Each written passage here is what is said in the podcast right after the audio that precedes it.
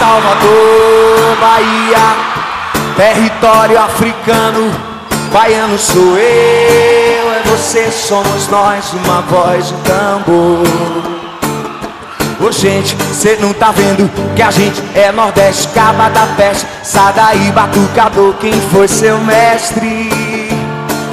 Capoeira, se plante, lá vem rasteira, pé de ladeira, preciso da fé no Senhor do Bom Fim, pra mim, pra você, pra mim. Saudações tricolores, meu nome é Alexandre Andrade, esse aqui é o podcast Esquadrão 71 edição de número 30. Vocês estão ouvindo ao fundo aí Raiz de Todo Bem, uma música escolhida por Edgar, que está aqui comigo e com Nicolas para poder gravar o programa de hoje. Edgar, qual foi o motivo da escolha dessa música? É, saudações tricolores a todos. É homenagear Salvador, né? 472 anos. Tá ficando bem a cidade, né? Mas aí é uma homenagem, acho que é um hino da cidade. É Saulo, compositor que dispensa comentários e fez uma música que Acho que resume bem o que é a cidade nessa mistura, alegria. Está passando por um momento difícil, mas acho que vale, vale muito a pena a homenagem, né? E com fé em Deus, aí, ano que vem estaremos comemorando, aglomerando. Parabéns, Salvador. Salvador, Bahia. Salvador, que é a quarta maior cidade do Brasil, né? É, fica atrás de São Paulo, Rio e, e Brasília, né? Brasília passou Salvador recentemente. Salvador, durante muito tempo, foi a terceira, primeira capital do Brasil cidade linda e é uma cidade, embora seja tão grande, é uma cidade acolhedora. Eu morei em Salvador por um tempo, morei seis anos em Salvador, de 2010 a 2016, e me senti bastante acolhido pela, pela cidade. Nicolas, qual é o seu destaque aí pro programa de hoje? É, destaque eu vou primeiro dar, dar os parabéns aí para nossa querida São Salvador da Bahia, 472 anos. Eu tô aqui desde 2016. Eu sou de Jacobina. Vim pra cá em 2016 para fazer faculdade e me apaixonei demais por essa cidade aqui. Essa cidade aqui é espetacular. É uma vibração, um negócio único. E no, você não, não, não, encontra o que, o que é Salvador em lugar nenhum do mundo. Então, meus parabéns aí para nossa, nossa querida Salvador. E o destaque do se tratando de Bahia é a oscilação, né? Um jogo desgraçado, um jogo empolgante, depois outro jogo desgraçado, depois outro jogo empolgante, o, o time não para de, de nos surpreender. Quando a gente acha que vai, não vai, e quando a gente acha que não vai, vai. É, e você falou aí, Nicolas, São Salvador, né? E o nome, né, a origem é justamente essa, né? É do Salvador do Senhor, né? De Deus, de Jesus Cristo. Então o nome vem daí. E a data de 29 de março, né? Que hoje comemoramos o aniversário, refere-se a o dia que Tomé de Souza né, adentrou ali pela Baía de Todos os Santos, aportou no, ali naquela região do Porto da Barra, e foi em 29 de março de 1549 que ele chegou ali. Então é essa ele falou é Bora Bahia, né?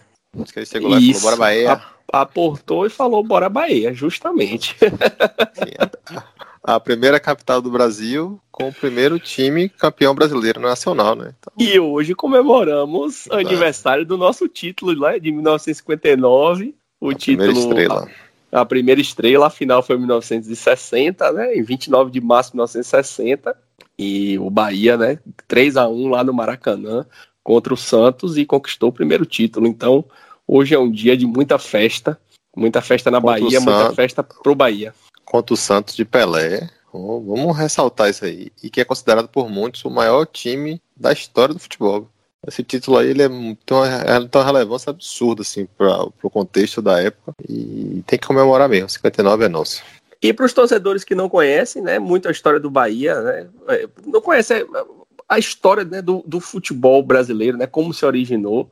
É, foi, existia na Europa né, a, a, a, Copa lá dos campeões da Europa, dos, dos, campeões nacionais, que posteriormente né, virou a Champions League, e decidiram aqui no, na, na América do Sul criar a, uma, a Copa Libertadores da América. E foi feito isso. O primeiro ano que ela seria disputada seria em 1960 e os campeões nacionais disputariam a Copa Libertadores. O Brasil não tinha um campeonato nacional.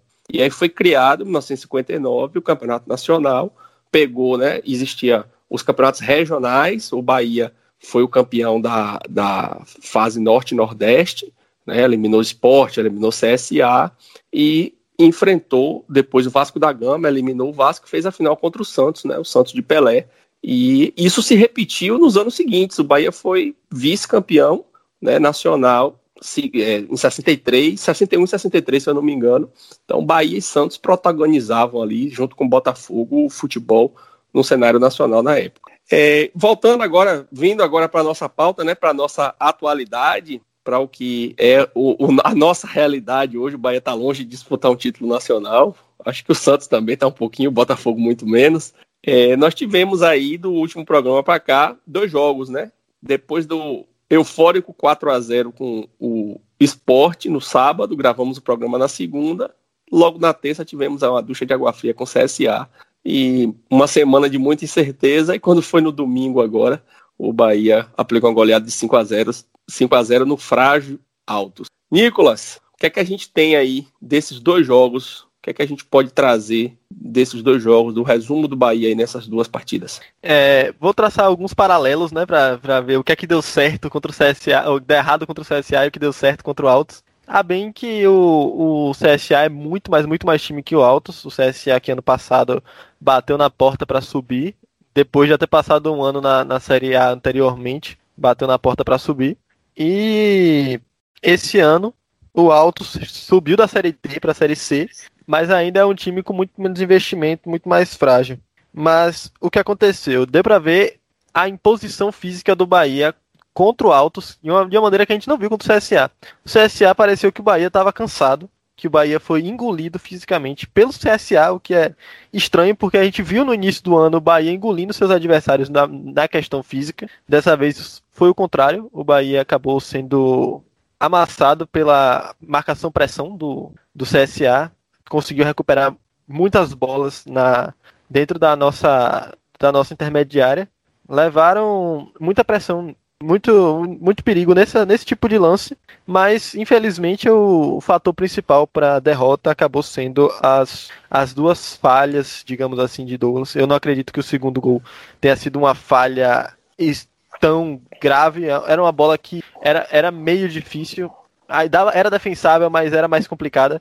Agora a primeira bola ali não, não tem condições, né? Um goleiro que não segurou a bola, a bola foi na direção do peito dele, ele bateu roupa do mesmo jeito que bateu roupa contra, contra o Vitória, mas dessa vez ele não conseguiu se recuperar, né? Então, 2 a 0 para o CSA e no segundo tempo o Bahia foi completamente engolido, né?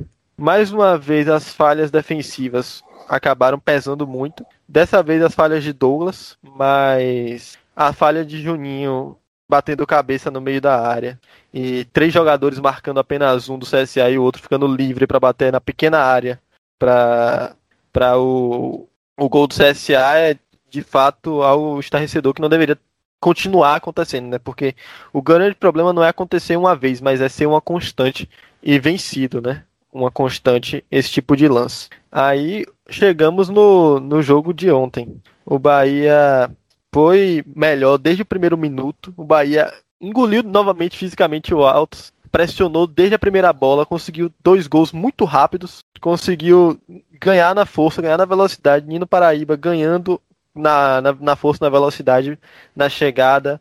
O Bahia foi simplesmente um time muito mais rápido e muito mais forte. E conseguiu se aproveitar disso. Gilberto, uma noite, numa tarde, na verdade, inspiradíssimo, conseguiu fazer quatro gols. Quatro gols é, é algo que faz muito tempo que a gente não vê no Bahia. Não sei, não vou dizer quando foi que a gente viu pela última vez mas fazia algum tempo. O, o, a última vez que o Bahia só fez. Então teve um jogador que fez quatro gols em um jogo da, na Copa do Nordeste outras duas vezes. Então é de fato um feito, um feito histórico. E mas eu até achei que Gilberto perdeu gols que ele não costuma perder, né? Claro que claro que o cara fez quatro gols, eu não vou cornetar, né? Não vou falar que ele jogou mal, obviamente ele não jogou. Mas Nino Paraíba já é o terceiro ou quarto cruzamento que ele cruza na cabeça de, Gilberto e fala: agora se consagra, meu filho. Ele vai lá e não se consagra. Ficou famoso essa, essa, essa no, nos bastidores, né, no jogo contra o esporte, Nino contando essa história. E já é a terceira vez, né, que, que Nino cruza e Gilberto não se consagra, né? Como tanto Vitória aconteceu uma bola muito parecida, mesma coisa contra o esporte e agora novamente contra o Altos, Gilberto recebeu uma bola açucarada de Nino Paraíba e não conseguiu completar. Mas eu não vou dizer que ele jogou mal, né? Foi, foi um, mais um grande jogo do, do Bahia. Infelizmente não posso dizer que é uma sequência de jogos bons do Bahia, porque dois jogos completamente distintos, completamente, completamente distoantes um do outro, tanto na postura do time quanto na, na no físico, no tático, é muito esquisito como esses dois jogos foram tão diferentes. Mas Bahia 5 a 0 uma tranquilidade interessante na Copa do Nordeste. Cinco gols de saldo ajuda bastante, contando com os quatro do esporte. Acho muito difícil que algum, que algum outro clube consiga alcançar o Bahia no, no número de gols marcados. Então basta se manter na frente, no, se manter empatado, na verdade, no número de pontos e vai significar o desempate aí. É, a chave do Bahia ela tá bem apertada, assim, tá bem, bem complicada, porque o Bahia ganhou, goleou, tá com 10 pontos, mas o Sampaio tá ganhando agora, né? Tá jogando contra o Salgueiro, tá ganhando, tá indo a 9. O CRB tem 8, se ganhar o jogo dessa rodada, passa o Bahia. Ceará tem 7, Confiança tem 7, Confiança já jogou, empatou com Vitória. E o Ceará, se ganhar, empata com o Bahia, né? Com 10 pontos. E tem 4 de julho, 13 Santa, todos os três ainda jogam também. Então podem. O, o, o Santa está praticamente fora, né? Tem três pontos só. Mas o 4 de julho e o 13 pode ir a oito pontos. Então o grupo está tá bem, bem embolado. Então esse saldo é, é muito importante para isso. É, o, o Altos é um adversário muito frágil, né? O Bahia enfrentou o Altos seis vezes né, na, na, na, história. O primeiro confronto foi em 2017. Em, o ano que o Bahia foi campeão da Copa do Nordeste, todos os confrontos pela, foram pela Copa do Nordeste. E o Bahia empatou aquele jogo lá, o primeiro lá em 0 a 0 no jogo lá em, em Teresina. E aí depois é, ganhou na própria Copa do Nordeste 2017, né? Porque era a fase de grupos, né? Que eram grupos de quatro e de volta. no jogo da volta o Bahia deu 3 a 0 Em 18 o Bahia deu 2 a 0 E aí em 19 o Bahia deu 5 a 2 é, Em 18 também, né? O Bahia deu 5 a 2 que era também jogo de ida e volta. E aí 19 que passou a ser um jogo só, o Bahia deu 5 a 0 lá em Teresina e agora novamente 5 a 0 Então o Altos nunca ganhou do Bahia, apenas um empate. Adversário muito frágil, né? Demonstrou muita fragilidade ontem. Edgar, que é que você enxergou nesses dois jogos aí do Bahia? Alexandre, é, é uma oscilação, até pegar o trocadilho infame aqui, esse altos e baixos do Bahia ainda acho que é, é esperado. É, Belitani deu entrevista para o repórter da Aratu, e ele falou uma coisa que me chamou a atenção, assim, em relação ao trabalho de Dado. Ele falou, Dado pegou esse mesmo time que perdeu oito seguidas no brasileiro, ou foram sete, ele falou, ele falou que foram oito. Ele conseguiu dar uma arrumada no time. Né? Então esse time é o time ainda do ano passado. Né? E acho que assim, você já vê que tem ideia de jogo. E assim, quando você pega um time como o CSA que conseguiu anular isso, o time vai sentir. Né? Assim, as contratações ainda estão chegando, né? Alguns jogadores ainda vão estrear, né? Acho que estreou Conte ontem. Então, essa oscilação é natural. É porque a torcida, ela tem um, o combo aí, né, do que aconteceu no ano passado. E ela quer uma mudança rápida. Né? E, infelizmente não vai acontecer. Né? Até porque não como os jogadores não, não, não entraram. Eu acho que o que a gente pode tentar valorizar e tentar pegar o lado melhor da história, né? o copo mais cheio, meio cheio, é, pô, você vê que Nino ele já joga no nível melhor, você vê que Rossi já joga no nível melhor, você vê que Rodriguinho mais próximo do gol joga no nível melhor. Né? Você vê que Gilberto, mesmo perdendo mais gols, mas é um, né, é um, é um cara diferente. Né? Então, talvez o Bahia precise, né? No lugar de Edson, né? Vai vir, já tem, né? O Galdesani e o Jonas talvez encaixe melhor. O Bahia vai precisar né, da reposição da lateral esquerda, acho que Juninho e, e Matheus Bahia. Né, Matheus Bahia é menos inconstante né, do que do que Capixaba. A zaga, né? Já chegou os jogadores. O que preocupa é Douglas, né? Porque Douglas ele vem de uma fase ruim e contra o CSA, para mim ele foi um jogador que foi fundamental para o Bahia não conseguir pontuar.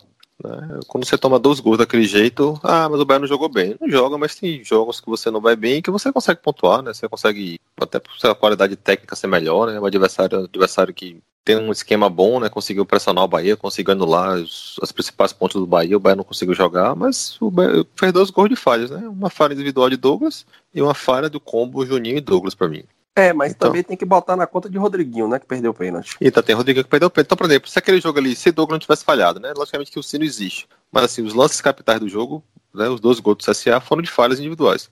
Né, e Rodriguinho faz o gol de pênalti, o Bahia mesmo jogando mal, teria vencido o jogo. Né? Então, porque o Bahia teve uma, uma, um lance capital e que perdeu. Então, eu acho que essa oscilação ela vai acontecer ainda. Né? É normal. Assim, eu tento, eu acho que dado quando, quando o time dele encaixa, ele consegue impor ele atropela. É, o Bahia, ele, quando ele tá pegando os adversários mais fracos, ele tá conseguindo atropelar, né? Que tem uns que, o, que o esquema favorece. Nos anos anteriores, a gente sofria muito na Copa do Nordeste. A gente não tinha esses, esses resultados com desempenho e, e número de gols, né? Tanto que o Bahia sofreu bastante. Então, assim, pelo início de temporada, eu acho que tem coisas interessantes já acontecendo. Mas ainda tem um combo do ano passado, né? Porque a temporada terminou, né? Tem, tem, tem, tem, não sei nem se tem um mês já. Deve ter mais ou menos um mês que terminou a temporada passada. Então tem esse combo. E parece que notações chegaram, né? Eu acho que o Bahia está se movimentando. Né? Não é fácil, né? Acho que a, a entrevista de Belitani, ele falou, né? O time não tem dinheiro, né? tem que se desfazer de jogadores, né? Acho que assim conseguiu reduzir um pouco a folha aí com a saída de Hernando, de Zeca, tal, né? de alguns jogadores que já saíram, mas vai ter que contratar, assim, vai tem que assumir os erros da, do ano passado, né? Por exemplo, Anderson Martins, eu nem sei se está tá sendo relacionado, né? É, é, um problema, porque tem contrato até o final do ano, né? O Capixaba não rendeu. Enfim, é, é uma transição, mas eu vejo que tem aspectos bem positivos do time.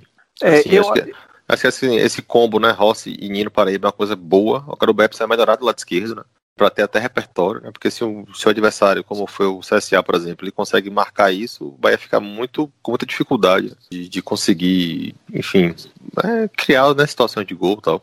É, eu tenho duas, duas coisas para falar. Uma é justamente essa, que o Bahia tá penso por um lado, o Bahia só joga pela, pela direita, né? A maior parte das jogadas são construídas pela direita, então acaba criando uma dependência de Nino e de Rossi quando eles não estiverem bem, porque Nino já tem 35 anos. Então é um jogador que não vai jogar todos os jogos. E não vai jogar bem todos os jogos. Da mesma forma, Rossi. Né? Se bem que contra o esporte, quando a gente ganhou de 4 a 0 o Rossi estava fora, né? Quem jogou ali pela, pela, pela, pela aquela região foi Rodriguinho.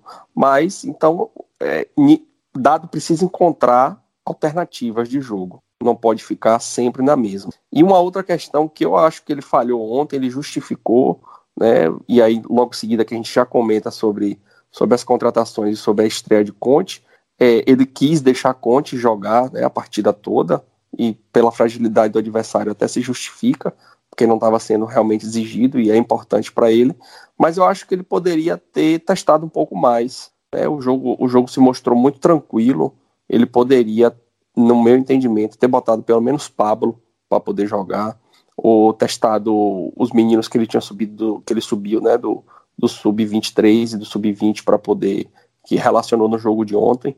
Então acho que ele podia, ao invés de ter feito aquela substituição ali de João Pedro, né, o jogador Ramon, né, eu eu estava ontem na transmissão do, do sócio digital, comentei o jogo juntamente com o rapaz lá da, da embaixada de Coité, Marcos, da embaixada de Coité, e eu aqui representando a embaixada do Rio Grande do Sul.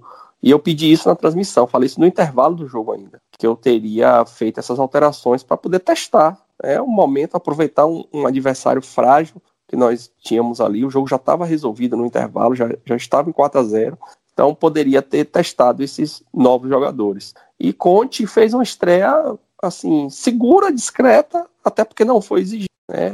Pode-se dizer assim que ele mostrou que tem potencial, né? Fez alguns lançamentos ali muito bons. Né? O, o fato dele ter jogado com o Lucas e como ele é destro, ele joga pela direita, ele acabou deixando o Lucas na esquerda.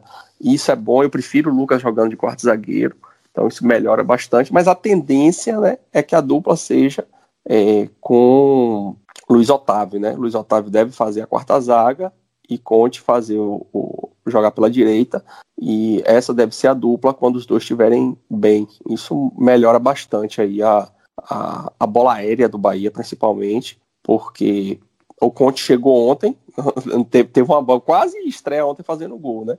E Luiz Otávio também tem essa característica de chegar, finalizar e fazer gol. Que Lucas, por exemplo, não tem. Juninho tem, mas Lucas não tem.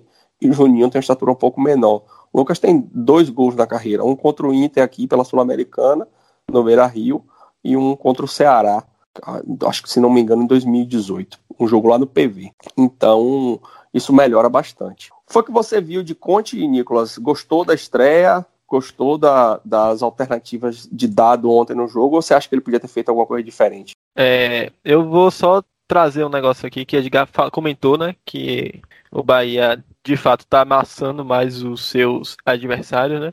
Eu fui olhar quantos gols a gente fez na Copa do Nordeste de 2019 e aí ou 2020. E a gente fez 13 gols. Aí já tem 13 gols agora. E, e nove desses gols foram feitos em dois jogos apenas. Então, quando o Bahia está de fato tendo a oportunidade de, de ampliar o placar, que era uma coisa que a gente tinha dificuldade de matar jogo, é, esse ano a gente tem matado né, os jogos. Então, isso é, isso é muito bom. Quanto a Conte, eu achei o que dava para achar, né? Era, não, não teve muita coisa pressionando ele, mas ele pareceu lento pareceu forma, fora de, de, de, forma, mas é o esperado, né? Um jogador que está quatro meses parado, sem jogar futebol profissional. Ele, como é um esporte de alto rendimento, ele vai parecer distoante dos demais. Mas ele pareceu seguro, ele pareceu. Ele pareceu ter uma boa jogada aérea, o que o Bahia estava precisando. Ele pareceu saber sair com a bola, o que o Bahia também precisa. Então, porque até porque Lucas é o jogador que faz esses lançamentos, costuma fazer esses lançamentos. Então, se Lucas vai parar de jogar pelo Bahia como titular, a gente precisa de alguém que faça esse papel. Agora, eu acho que o Bahia fez certo em colocar ele logo para jogar. O, o Bahia precisa diminuir o máximo o tempo de adaptação e, e botar para jogar jogadores nesse momento onde os jogos não têm tanta importância como os próximos, né? Porque Sul-Americana batendo a porta, já tá perto. Faltam o quê? 15 dias? Ou é 20 dias para primeiro jogo da Sul-Americana. Então é importante que o Bahia já tenha seus jogadores com ritmo de jogo, não precisa nem estar tá jogando no, nos teus 100% no mais alto nível, mas é bom que os jogadores não façam as primeiras partidas em partidas importantes. Então, Conte já estreou, já é bom. É, vamos ver agora as outras peças estreando, né? Luiz Otávio já está pronto, já está regularizado. Luiz Otávio que não tem o mesmo problema de Conte que ele estava jogando até o, o final da Série B. Então é mais, é mais algum tempo, né? Que ele já, já vem, vai vir praticando futebol. É, vamos ver. Jonas, que está parado também há muito tempo. Mais tempo ainda do que Conte. É, Galdesani, que chegou, foi regularizado, mas não aparece nem no banco ainda. Então é esquisito. Não entendo por quê. Ele não aparece no banco ainda. Mas não, ele. Ele é um jogador que pode agregar. É, eu acho que o Galdesani teve Covid, pô. Acho que ele voltou a treinar tem pouco é, tempo. Ele chegou em Salvador. Quando ele chegou em Salvador, ele testou positivo. E aí ele teve que ficar afastado. Ah, tá, tá. Isso é explicado. Mas o Bahia precisa diminuir o máximo o tempo de adaptação dos jogadores e é importante que eles joguem já agora. Então, Conte tá, ter estreado, eu já, já me deixa satisfeito. Eu sei que ele não vai. Sei que ele não vai. Ele vai falhar principalmente nesse início, ele vai falhar, ele vai perder tempo de bola, ele vai errar cabeçada, ele vai. Que é natural de um jogador que acabou de chegar. Mas é melhor que ele erre contra o Altos do que contra o. Sei lá, algum time da Sul-Americana aí que, que o Bahia não pode perder pontos, né? Já que só passa o primeiro do grupo. Então. É, só só para poder deixar é, registrado aí, você falou, né, da Sul-Americana que já tá batendo na porta. É, a Sul-Americana, ela, o primeiro jogo, né, vai ser na, na semana de 20 e 22 de abril, né, de terça a quinta, né, eles colocam sempre a janela. Tá tendo ainda a primeira fase, os times do Brasil e da Argentina não participam. É, já teve os jogos de ida, né, a primeira, a primeira leva de jogos, e agora vai ter os jogos de volta na semana de quando o, o Bahia disputa a Copa do Brasil ali, o, o jogo da segunda fase. E aí, dia 14 de abril, vai ter o sorteio da Sul-Americana e os primeiros jogos vão acontecer na semana de 20 a 22. Então temos aí mais ou menos um mês, né, três semanas para quatro semanas para poder começar a jogar sul-americana. Então é um tempo bem interessante, né, para que esses jogadores ganhem ritmo, né, e, e entrosamento na, na equipe. Sim, sim, importante. Importante também que o Ruiz, né, que já que tá todo mundo dando como certo, os portais de notícias já falam que o, o martelo foi batido, apesar de, do Bahia não ter anunciado ainda, eu acredito que já seja uma realidade. Então é mais um que o Bahia tem que colocar para treinar e para jogar o mais rápido possível e tentar adaptar no campo, porque é melhor adaptar no campo do que adaptar em treino e chegar na hora do jogo e o jogador não tá não ter ritmo. Então é melhor a gente abrir mão de alguns resultados no início em troca de uma adaptação do jogador para poder a gente ter esse jogador naquele jeito para os jogos mais importantes. É, você, eu olhando para a tabela hoje, né, da Copa do Nordeste, é o Bahia com 10 pontos, líder do grupo, podendo perder, né, a liderança para o CRB.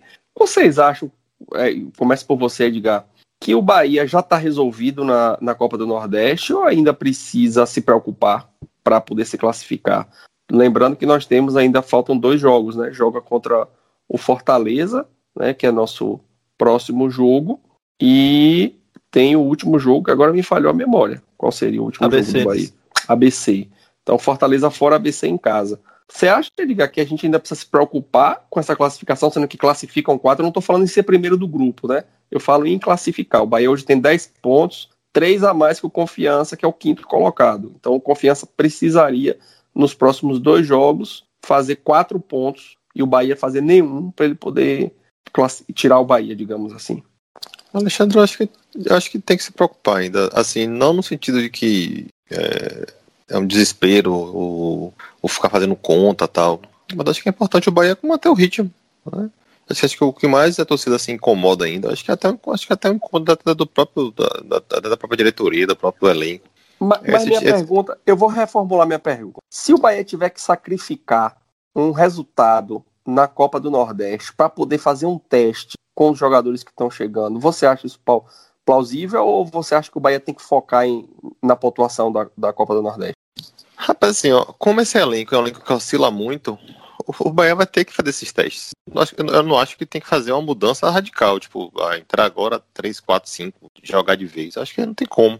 Mas essas mudanças vão ser paulatinas, sabe? Acho que vai ser, vão ser aos poucos. Assim, por exemplo, eu não vejo necessidade do Bahia, tipo, acho que o Bahia pode trocar Edson e colocar Jonas, ou botar Galdesani, fazer um teste. Mas eu não acho que tem que colocar, por exemplo, os dois ao mesmo tempo. Até porque, nesse aspecto aí, por exemplo, do meio de campo, o Patrick tá indo muito bem, né? Talvez com Lucas e Conte você não precisa empurrar o Otávio se fisicamente ele não estiver bem, por exemplo. Você pode tirar Conte, colocar o Otávio, enfim. Eu acho que se você também muda muito, você também tira um pouco do tratamento.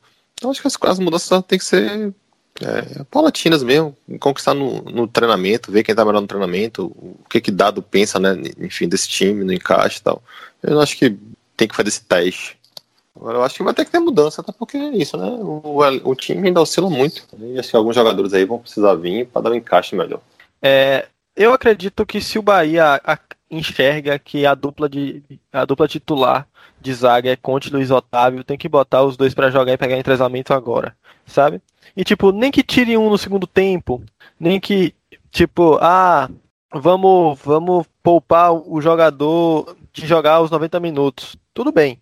Mas o Bahia, se o Bahia enxerga que o futuro da zaga é Conte Luiz Otávio, tem que botar Conte Luiz Otávio para jogar na, na, Copa do Nordeste. E mesmo que eles batam cabeça, mesmo que eles estejam fora de ritmo, mesmo que o Bahia acabe entregando um ou dois gols por isso, eu acredito que o essa perda de gols, de tomar gol na Copa do Nordeste, de, de ter a zaga batendo cabeça na Copa do Nordeste, eu acredito que é menor do que deixar para Conte e Luiz Otávio só terem seu primeiro jogo juntos na Sul-Americana ou em uma fase final de, de, Copa do Nordeste, como semi ou até a própria final, é melhor evitar. Então eu acredito que a, o que o Bahia deve fazer nesse momento é botar quem ele acha que é o que vai ser titular para treinar e para jogar na Copa do Nordeste nessa principalmente nesses próximos dois jogos, que é quando o Bahia pode se dar o luxo entre aspas de não estar tá no seu, no seu mais alto nível. Mas na Copa Sul-Americana o Bahia vai ter que estar tá no, no, no melhor que ele consegue. Então é melhor a gente aumentar esse nível de melhor lá na frente do que retrair a gente agora. É, eu tinha comentado isso lá no nosso grupo, né? Na hora que deu o intervalo ali, eu coloquei que Conte devia. que Luiz Otávio. Eu voltaria com Luiz Otávio para o segundo tempo é, seria uma boa oportunidade, né? Placar resolvido, e aí poderia colocar Luiz Otávio ali para poder jogar. E Pablo também. Eu teria feito essa, essas alterações. Se eu fosse técnico do Bahia ontem, eu voltaria para o segundo tempo com Luiz Otávio no lugar de Lucas e Pablo no lugar de Edson. Essa, esse seria meu time no segundo tempo. É, vamos. Dado justificou, né? O, o motivo na, na coletiva. Eu entendo ele, mas eu discordo eu, eu, eu teria feito um pouquinho diferente do que ele fez. Vamos esperar para ver aí. E na semana que vem a gente já tem aí é, o quarto sábado o Bahia joga contra Fortaleza, né, jogo importante lá no Castelão, um jogo que pode classificar o Bahia. Né, o Bahia ganhar esse jogo ele está classificado, independente de qualquer resultado que confiança venha a fazer ou que os outros adversários venham a fazer. É, e aí logo em seguida, né, no dia 7, temos que ver se esse horário ainda vai permanecer, mas o jogo está agendado para dia 7, quarta-feira, 21h30, Bahia Manaus, Fonte Nova, é o jogo da segunda fase, jogo único, empate leva para pênalti, Bahia com a vantagem de estar tá jogando em casa. É o jogo da televisão, vai passar na Globo, vai passar no Sport TV, vai passar no Premiere. O que é que vocês esperam aí desse jogo? Alexandre, eu até falei no início, acho que em alguma gravação do podcast, que acho que o Bahia tem que confirmar o favoritismo nessas duas fases. Tem que jogar para ganhar o jogo, é tipo assim, passar, né? Não se contentar com. Acho que empate é até pênalti, né? Se eu não me engano, mas Bahia é favorito, né? Tudo bem que o Manaus é um time que, que subiu até pra Série C. Né, tem um pouco de investimento e tal, mas é muito favorito, né? É, é confirmar o favoritismo nessa fase sem, sem sustos. Né? Eu acho que, por mais que seja um time organizado, o Manaus, tal, acho que ele até goleou o time que ele enfrentou. Se não me engano, foi 4x1, acho. Mas é, é confirmar favoritismo, porque é, é, é, um campeonato importantíssimo. Né? Acho que o Bahia. Aí, por exemplo, se você falasse para mim se o Bahia podia fazer um teste na Copa do Nordeste para ver se esse time encaixava para a Copa do Brasil, aí acho que vale, entendeu? Eu acho que é um campeonato que o Bahia tem que é, um, uma atenção maior. Né? A Copa do Brasil é importantíssimo e é um campeonato que o Bahia está pegando um pouco do ritmo, é tudo bem que é, é, pegou gosto né, de, de, chegar mais longe. Ano passado acho que foi um, um acidente de percurso ali, um erro de. Mas eu acho que tem que focar bastante na Copa do Brasil. É, o Bahia tem a vantagem, né? Que o Bahia vai estar tá no pote 1, né? Então os times mais fortes, né? Ficam todos no pote 1. Os times que estão entrando agora, né? Da, que não participaram da primeira e da segunda fase, que são os times da Libertadores, mais Atlético Paranaense, mais Ceará, mais Chapecoense, que é o campeão da Série B, e o campeão da Copa Verde, que agora não lembro quem é. Então, eh, que esses times entram, vão ser divididos dois potes, né, para a próxima fase, para a terceira fase, e o Bahia fica no pote 1. Então, a tendência de ter um jogo mais tranquilo, ela é maior. Então, o Bahia precisa realmente, né, passar com tranquilidade. Nicolas, Bahia e Manaus, qual é a tua expectativa? A mesma nossa ou pensa alguma coisa diferente? Rapaz, o Manaus, ele tá uma situação como a do Altos, né? Que foi um time que acabou de subir da série, da série D para a série C. É um time que joga no num estádio num estádio de Copa, né? Que joga na Arena, na Arena Manaus lá. E em um mercado carente, né? Que é o mercado lá do, do norte, que raramente vê futebol de alto nível. E agora não vai ver, né? Porque o jogo vai ser na Fonte Nova. Mas, mas o Bahia tem que ganhar. O Bahia não pode pensar em não ganhar.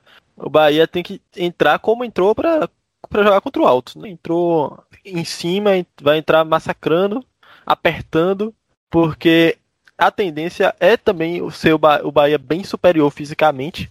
Então o Bahia tem que entrar com essa com a mesma cabeça que entrou para apertar os times mais frágeis fisicamente, digamos assim. Então, como entrou com o Campinense, como entrou com o Altos, como entrou até mesmo com o próprio esporte, né? Que por mais que seja um time de Série A, ele entrou meio totalmente torto fisicamente, né?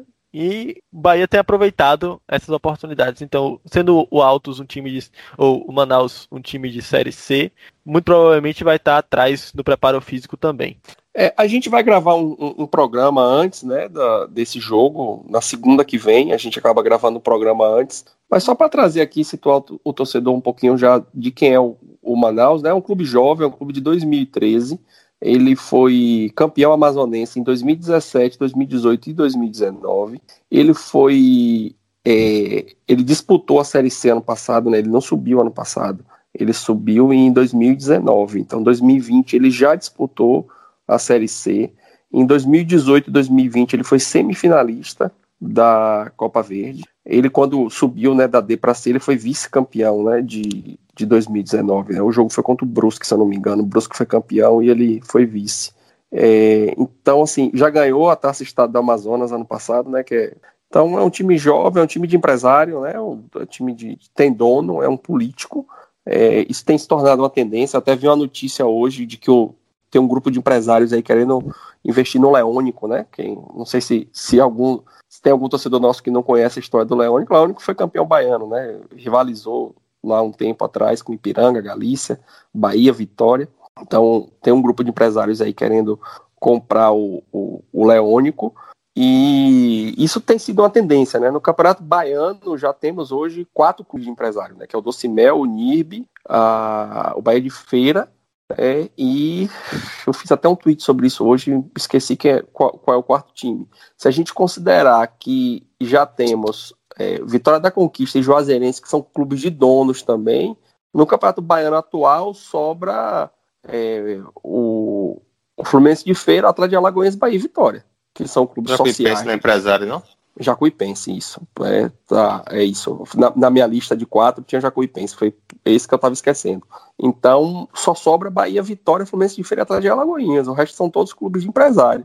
E quando você vai para a segunda divisão, tem o time de Talisca, tem o Barcelona lá de Ilhéus, que é, que é também time de empresário. E, assim, daqui a pouco é, esse, o Cuiabá já subiu para a primeira divisão, time de empresário. O Red Bull, comprado por uma empresa e também está disputando pelo segundo ano seguido, né? Comprou o Bragantino, está disputando. Então, assim, isso é uma tendência muito grande e cada vez mais forte no futebol. Né? E o Manaus é um desses clubes, né? Um clube que, que tem aí dinheiro injetado por, por algum empresário. E uma coisa interessante nisso é que foi especulado essa semana a venda de Wesley, jogador do Palmeiras, né? E se for confirmada as cifras que foram colocadas, a Jacuipense, que tem 30% do valor de Wesley, ficaria com 25 milhões de reais. Seria a maior venda no plano real, né, em dinheiro, a maior venda do Nordeste num jogador da Jacuipense. Então, esses caras estão aí botando dinheiro para acertar uma dessa. Porque o cara que o grupo que investiu lá no, no, na Jacuipense, ele não botou esse dinheiro. Ele tá botando aos pouquinhos, aos pouquinhos, um milhão, dois, três, acerta uma dessa aí, ele tira todo o dinheiro que ele botou e triplica, quadriplica o dinheiro investido, é. entendeu? É, Alexandre, é, pegando aí o gancho rapidinho, é, também tá, tá rolando até uma especulação da venda de, de Thiago, né? Pro futebol americano, né? Pro grupo lá do City, né? É, essa tá forte, né? Porque Thiago é. tem dois jogos que não é nem relacionado. Então é bem então, possível então, que esse negócio esteja fechado. A minha percepção, eu até comentei isso no grupo hoje, a minha percepção de futebol é que o Bahia ele deveria ter buscar mais Thiagos do que Cleison. E eu tô personalizando, não tô colocando no plural para não, não é personalizar no nome, mas sim no modelo de negócio. Quando você contrata um jogador que você faz um investimento alto, e esse jogador não rende o esperado, o, o, clube ele perde uma capacidade de até de reinvestimento muito grande, né? Porque o, o Bahia, ele, até por ele ser um clube organizado, ele não faz como o Corinthians, que deve 900 milhões e, e, e contratou o Luan por, sei lá, por quase 30.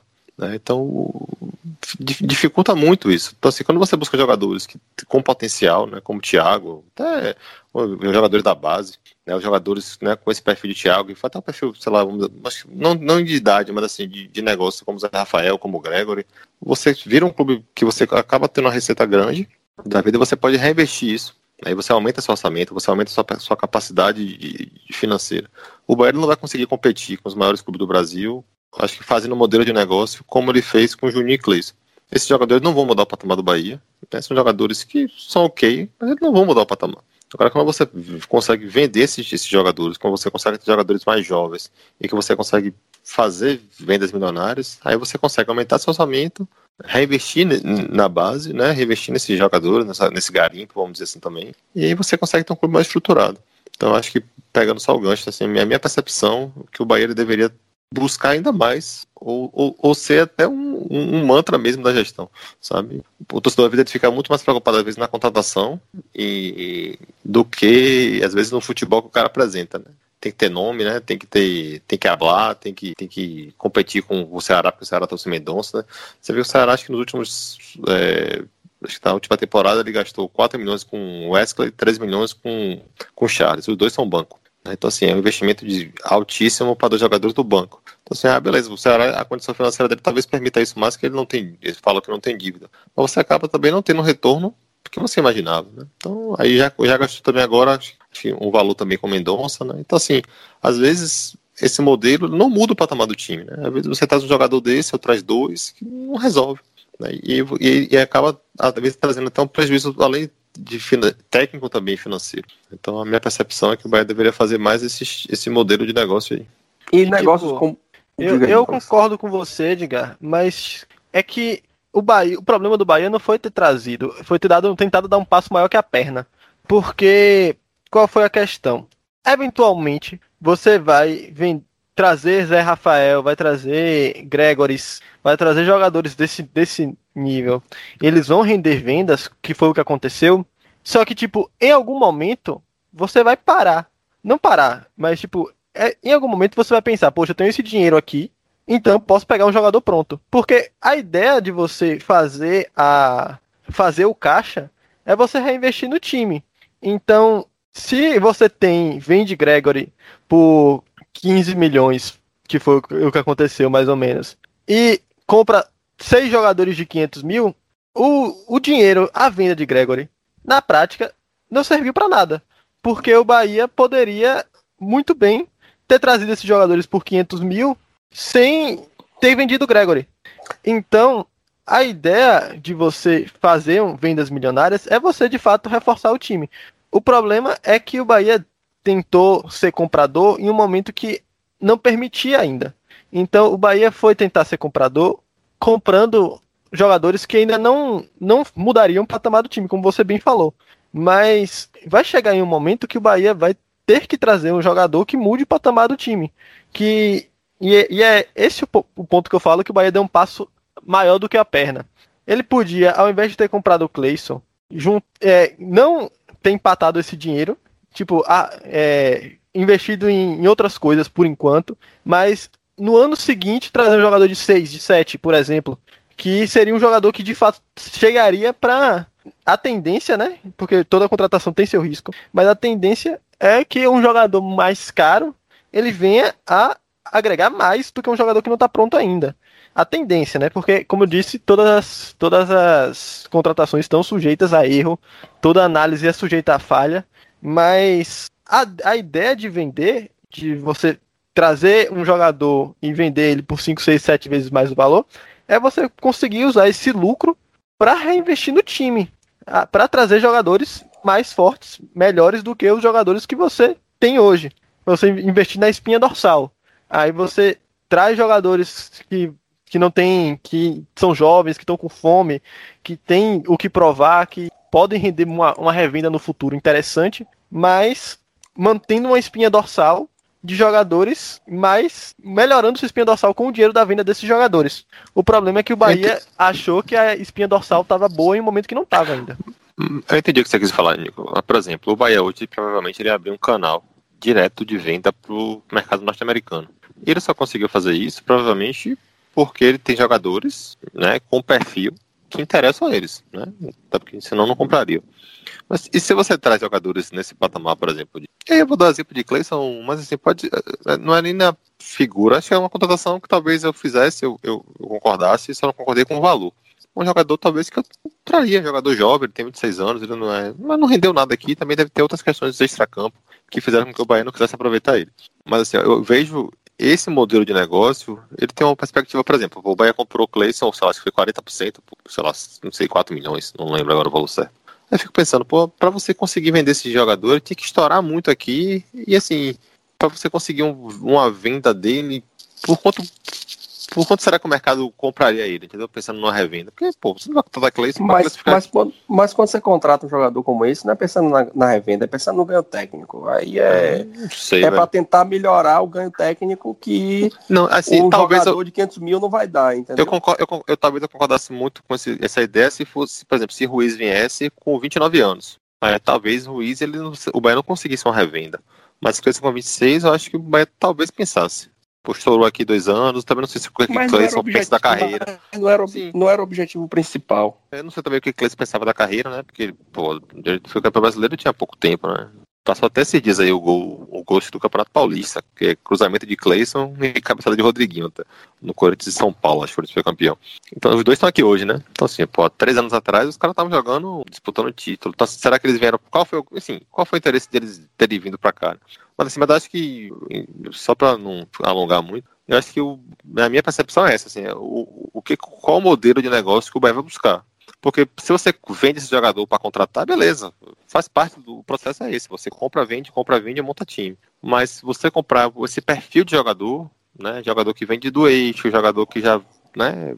Será que vem motivado, né? O salário, a questão salarial, será que o Bahia consegue né, competir com a questão salarial com, com o time, né? De Rio São Paulo, né? Enfim, Rio São Paulo, Minas, né? Rio Grande do Sul, será que você consegue manter essa questão salarial, o nível de, de enfim, de motivação desse cara? Então acho que essa, acho que serve de aprendizado também, inclusive. É, a questão é não ter um padrão único, né? É você saber mesclar essas coisas, é, essas mesclar a, o formato, né? Investir em jovens como o Thiago, né, que foi contratado para o Sub-20, e que se o Bahia concretizar essa venda né, no padrão que se imagina, deve ser uma venda aí de mais de 10 milhões, é um lucro absurdo. O cara não chegou nem a jogar no profissional. Jogou, acho que 10 partidas, né?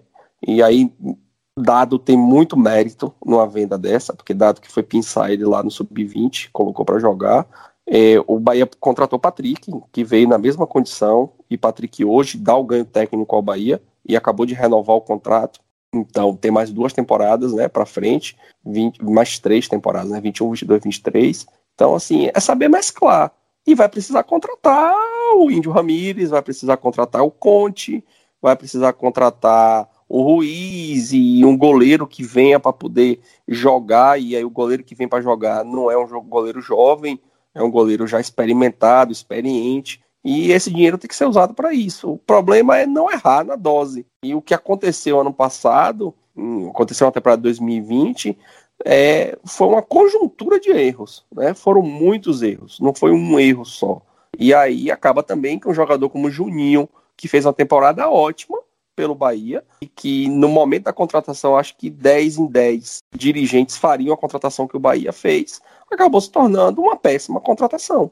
E aí junta com Cleison, e Rossi estava nesse bolo há quatro meses atrás e hoje já não está mais. Rodriguinho estava nesse bolo também há quatro meses atrás e hoje já não está mais, porque demonstraram né, tecnicamente que, que vale a pena, né? Então é, é saber né, utilizar aí o, o da, das duas ferramentas da melhor forma possível, né? Por exemplo, a contratação de Luiz Otávio. Luiz Otávio tem 28. A ideia de Luiz Otávio não é Bahia tá trazendo ele não é para ele ser revendido, é para ele trazer ganho, ganho de fato ao time, ao ganho técnico. Então, é uma contratação boa. Não vou dizer que é uma contratação ruim. O cara foi o destaque da Série B, sobrando, sobrando em relação aos seus, aos seus concorrentes lá. A Chapecoense tomou 21 gols em 38 jogos, o que é um, um feito absurdo. É muito difícil você ver um, um, um time ser tão dominante defensivamente em, em, um campeonato como 31, com 21 gols em 38 jogos. Mas ele não vai ser revendido. Ele vem para compor a espinha dorsal do time, melhorar a espinha dorsal do time. É isso que o Bahia tem que fazer com o dinheiro que ganha. Não pode trazer uma, uma promessa de 22 anos para a zaga nesse momento, sabe? Então, tipo, eu concordo plenamente com você que o Bahia tem que olhar mais para o lado, o time, o lado jovem da coisa, mas o dinheiro que a gente ganha dessas vendas é para gastar. Dinheiro foi feito para gastar, quem espalhou pelo mundo que se vire para juntar. Isso. Já dizia Neto Luxúria. Já fez parte do nosso programa aqui essa música, viu? Olha, Nicolas, é só pra. Assim, eu não tô dizendo que não tem que trazer jogadores mais A gente tá velhos. rodando em círculo, tá?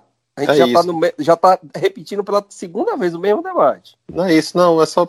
Não é que não tem que trazer jogadores nesse padrão. Eu só acho que fazer investimentos milionários em alguns jogadores. Que talvez não dê esse ganho técnico, só pra deixar claro aqui, só amarrar. Eu acho que não, não é o perfil que eu gostaria, entendeu? Não tem que trazer jogador mais velho, não. Tem que trazer. Eu só acho que fazer investimentos milionários, eu acho que não, não tem que ser o perfil do Bahia nesse momento.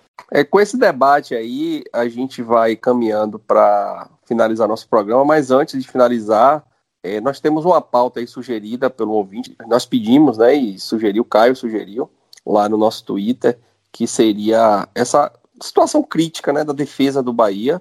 É, e aí a gente já, eu já tinha comentado isso no jogo passado, não é da zaga, né, é do sistema defensivo. Igor não pôde participar do programa de hoje, e também a gente quer fazer um, um, Quando veio a ideia, a gente pensou em fazer já uma coisa de imediato para o programa de hoje.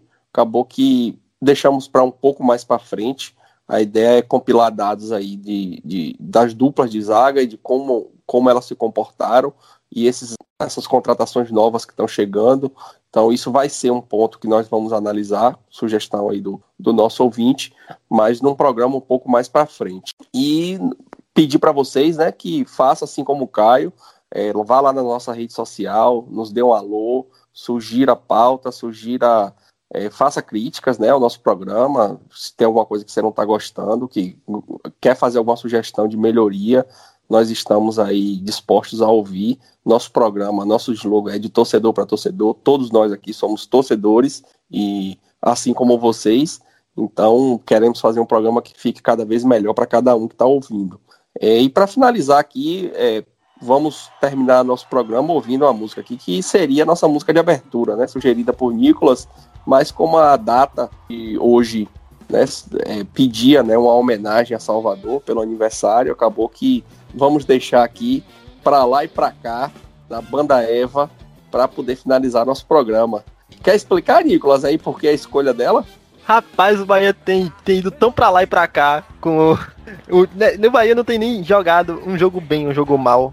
É um jogo péssimo e um jogo excelente. Então é todo mundo pro lado de lá e todo mundo pro lado de cá e balança pro lado pro outro e vamos que vamos.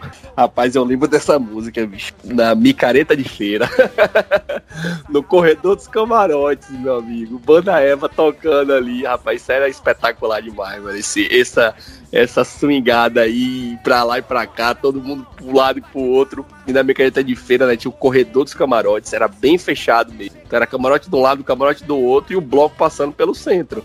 Então você não tinha pra onde correr. Você tinha que ir no, no bolo ali do, da, de todo mundo indo pro lado e pro outro. Era massa demais. Então nos sigam lá nas redes sociais, Esquadrão 71 no, no Twitter, arroba Esquadrão 71, 71 numeral, número 7, número 1. Muito obrigado a todos e até o próximo programa.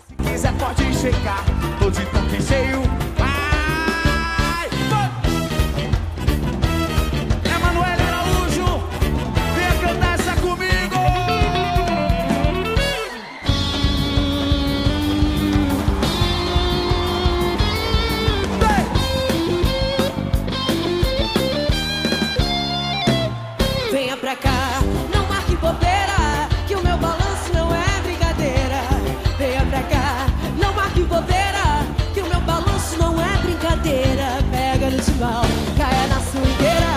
pode chegar, tô de tanque cheio no timbal, cai na swingueira Com essa galera e o Rio Centro com a banda Eva, como é que é? Grite aí, mostre as mãos, quero ver as mãos, bate palma. Sai do chão, grite aí,